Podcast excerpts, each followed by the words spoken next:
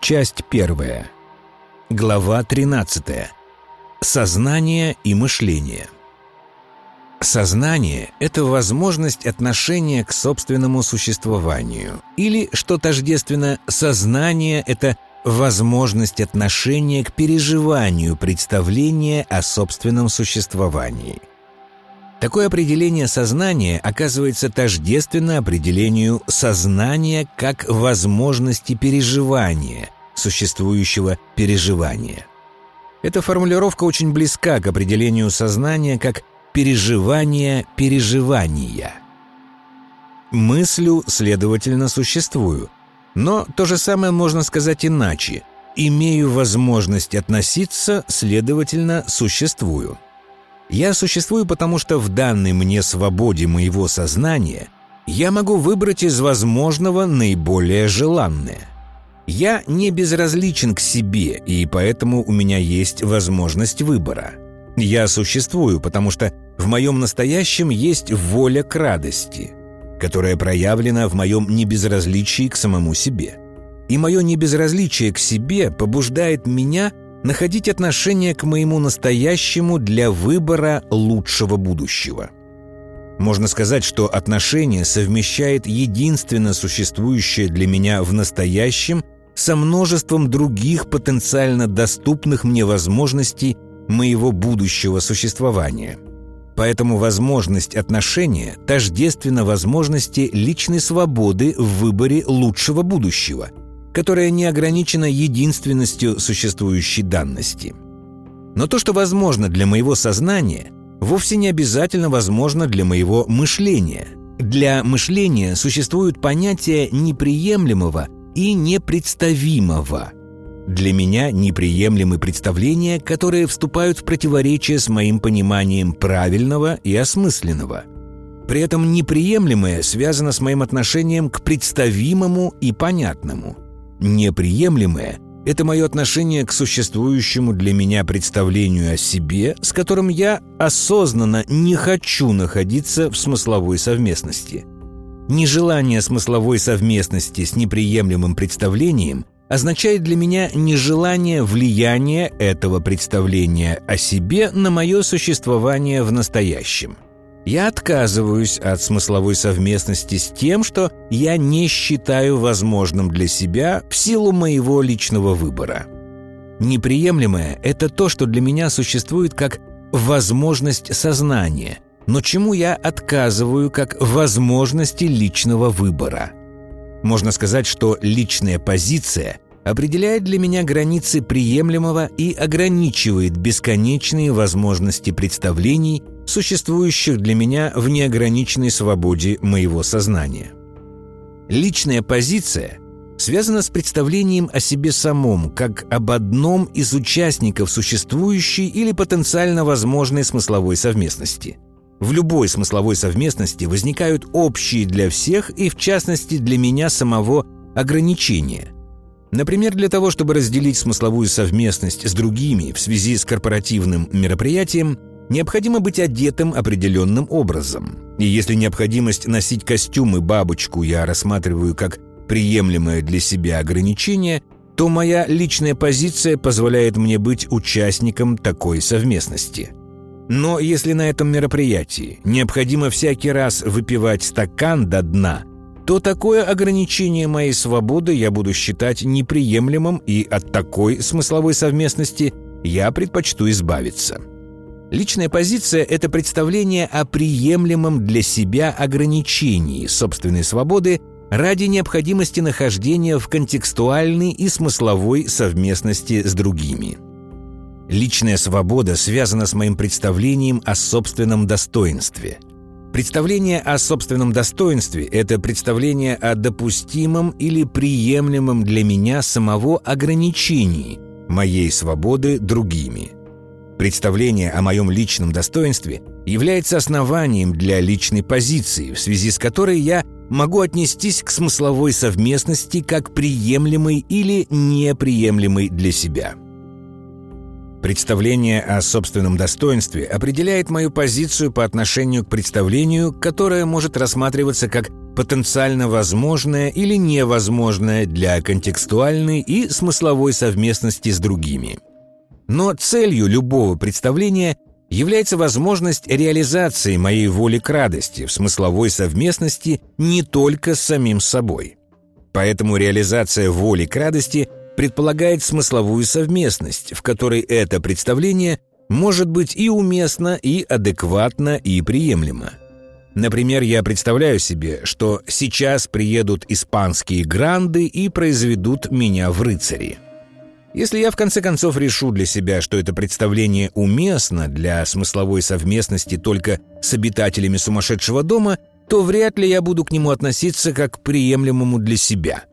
При этом само по себе представление о посвящении меня в рыцари не сильно отличается от представления о том, что пора бы, например, сделать перерыв в моей писанине и пообщаться с моими близкими.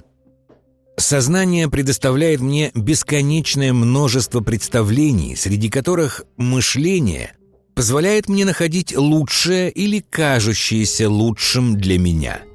Мышление — это механика смысла образования, а сознание — это то, благодаря чему мышление вообще возможно. Мышление можно понимать как инструмент, который я использую для реализации данной мне воли к радости в связи с моим пониманием контекстуально правильного, уместного и приемлемого. Мышление позволяет мне искать нужные мне представления, сопоставлять и сравнивать их с другими представлениями, выбирать предпочтительное. При этом сознание как возможность отношения не только является необходимым условием для механизма мышления, оно является тем, благодаря чему мышление имеет смысл для меня и благодаря чему я могу знать, что я есть. Благодаря сознанию существую и я, и мои представления о существующем, и мое мышление, и мое представление о собственном достоинстве. При помощи мышления я могу занять личную позицию по отношению к возможным для меня представлениям и выбрать те из них, с которыми я связываю и свое достоинство, и возможность реализации воли к радости в смысловой совместности с другими. Сознание создает для меня то, к чему мое мышление применимо в связи с моим осознанием себя самого. Из всего бесконечного множества представлений о существовании, которые есть в моем сознании, мое мышление позволяет мне распознавать как существующие только те представления, которым применимы акты мышления как такового – Основным актом мышления можно считать отношение, которое устанавливает связь между существованием себя и существованием понятного другим представления о себе.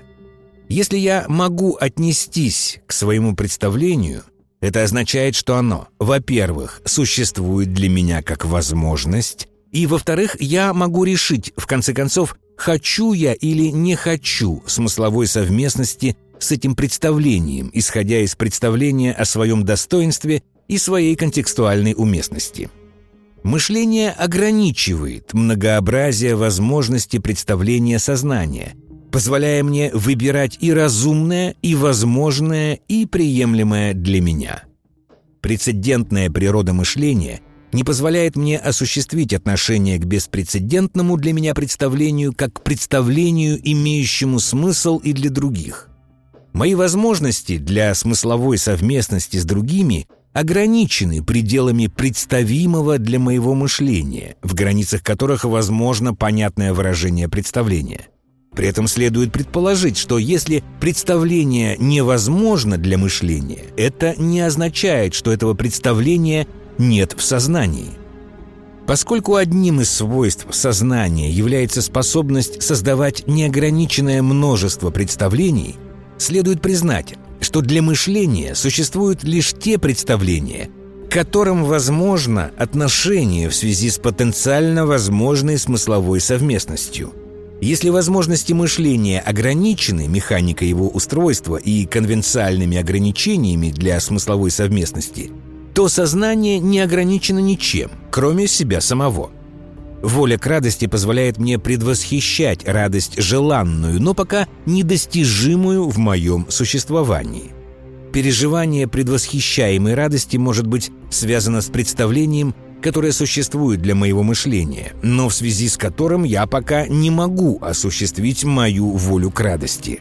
Например, мне хочется поехать в гости, и я хорошо представляю себе, как это будет здорово, но из-за занятости я пока не могу это представление осуществить. В силу моего личного выбора, представимое для меня я не рассматриваю как реализуемое – но непредставимое для мышления – это то, что в силу прецедентных ограничений существования и прецедентных ограничений собственного мышления я не способен понятно выразить и превратить в момент смысловой совместности с другими. Мышление сокращает множество представлений сознания до границ прецедентно представимого. И хотя в сознании – в возможности неограниченной свободы представления есть все, из-за ограничений мышления я могу отнестись только к тому, что мышление разрешает рассматривать как существующее, и к чему я могу относиться как к основанию для возможной смысловой совместности. В этом смысле творчество можно понимать как преодоление прецедентной природы мышления – оно позволяет осуществить отношение к переживанию за пределами прецедентно существующего и представимого для меня. Творчество – это отношение к переживанию, превращающее это переживание в представление, которое может быть выражено понятно, то есть при помощи существующих конвенциональных средств. Целью творчества – является смысловая совместность с другими в связи с тем, что для меня существует первоначально лишь как невыразимое переживание самого себя –